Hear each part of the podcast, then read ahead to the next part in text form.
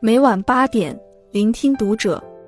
各位听友们，读者原创专栏现已全新上线，关注读者首页即可收听。今晚读者君给大家分享的文章来自作者白杨。远离不对等的关系，深刻。俞敏洪说过一句话：不要浪费时间追逐无效关系，只有对等的人际关系才是有效关系。人的一生会遇到很多人。有的人起初相谈甚欢，相见恨晚，最后却渐渐疏离，不相往来。随着年岁渐长，你会发现，不能长久的关系，大多都是因为关系不对等。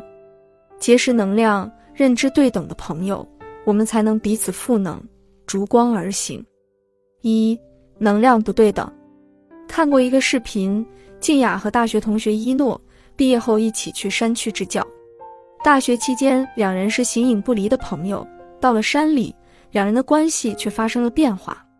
一诺总是抱怨环境差，教室里没有多媒体，宿舍里没有热水器，而且从早到晚都在上课，累得慌。静雅不觉得苦和累，反而认为山里空气新鲜，风景宜人，让人心情舒畅。晚上，静雅忙着自习，准备考研。一诺却在一旁唉声叹气，还非要静雅听他倾诉。每次倾诉完，一诺的情绪得到了释放，而静雅的心情却因为他的抱怨变得郁闷。支教不到两个月，一诺就三番五次地劝静雅和他一起离开，并反复问静雅为什么要把最美的青春浪费在大山里。静雅没办法，只能有意识地远离一诺。很多时候，负能量就像一个漩涡。趁你不注意时，一把将你卷入。当你身上的能量被吸光时，你也会变得消极懈怠，看不见生活的光亮。有位作家说，那些充满负能量的人会在不知不觉中偷走你的梦想，使你渐渐颓废，变得和他们一样平庸。生活中的每个人都是一个能量体，人与人的交往本质上就是能量的流动。如果一个人不思进取，负能量爆棚，还影响你的能量频率，那么，请尽早远离。好的关系是彼此正面情绪的叠加，而不是互相消耗。只有与能量对等的人结交，才能彼此赋能，相互滋养，走向更高的圈层。二、付出不对等。作家老杨的猫头鹰写过一位英语老师小张的经历。小张和同事是通过培训认识的。后来合租成为朋友，两人住在一起，都是小张下厨做饭。每次出去买菜，朋友也从不主动买单。到做饭的时候，他和朋友商量做什么菜吃，朋友总是淡淡的回一句“随便嘛”，然后就去看手机了。朋友完全把做饭这件事当成了小张的分内之事。令小张崩溃的是，每晚下班回家，朋友都要找他帮忙。有时是请他翻译一句名言，有时是请他翻译一下视频字幕，甚至还请他帮别人翻译文章。小张说，翻译非常耗时，需要查很多资料才能翻译的准确。一次，小张因为实在太累，拒绝了朋友，没想到朋友立刻变脸。几天后，小张就搬走了。在这段关系里，小张一直在付出，对方却无视他的辛苦。心安理得的接受。生活中，有的人，你越是掏心掏肺的付出，他越是理直气壮的接受；你越是迁就，他越会变本加厉。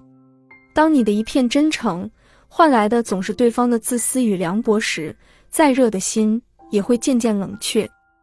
作家苏岑说：“当付出没有回报的时候，当温柔不被善待的时候，请收敛起那不管不顾的情深，做一个薄情之人。”我们不去辜负和伤害谁，但会留一条底线保护自己。在不对等的关系中，当断则断。任何一段关系，单向奔赴只是追逐，双向奔赴才是与共。不断向你索取的人，该断则断；不断透支你的人，该散则散。请把你的好意和真情留给值得的人。三，认知不对等。听过一句话。认知差是所有关系的杀手。与认知水平相当的人交流，是互相探讨，和不同层次的人沟通是自我消耗。电视剧《新居》中的顾青瑜是个职场精灵，他工作能力强，在公司担任高管，收入不菲，还能链接到一些顶尖人物。事业有成的他，却因三十六岁还没结婚，被弟媳冯小琴说成嫁不出去的老姑娘。冯小琴文化程度不高，结婚八年一直在家做全职主妇，日常生活都是围绕家人转，偶尔和朋友在一起。也是谈论家长里短，在冯小琴的认知里，女人就应该找个对象结婚生子。可在顾青瑜眼里，结婚并不是必选项，有喜欢的工作和喜欢的人谈恋爱，活在当下就好。不同的生活经历，不同的认知，导致两人一见面就吵，经常不欢而散。冯小琴看不惯这个小姑子，顾青瑜也看不起这个弟媳。很认同一句话：酒要与知你者对饮，话要与懂你者畅聊。很多时候，不在同一认知层次的两个人，思维也不尽相同。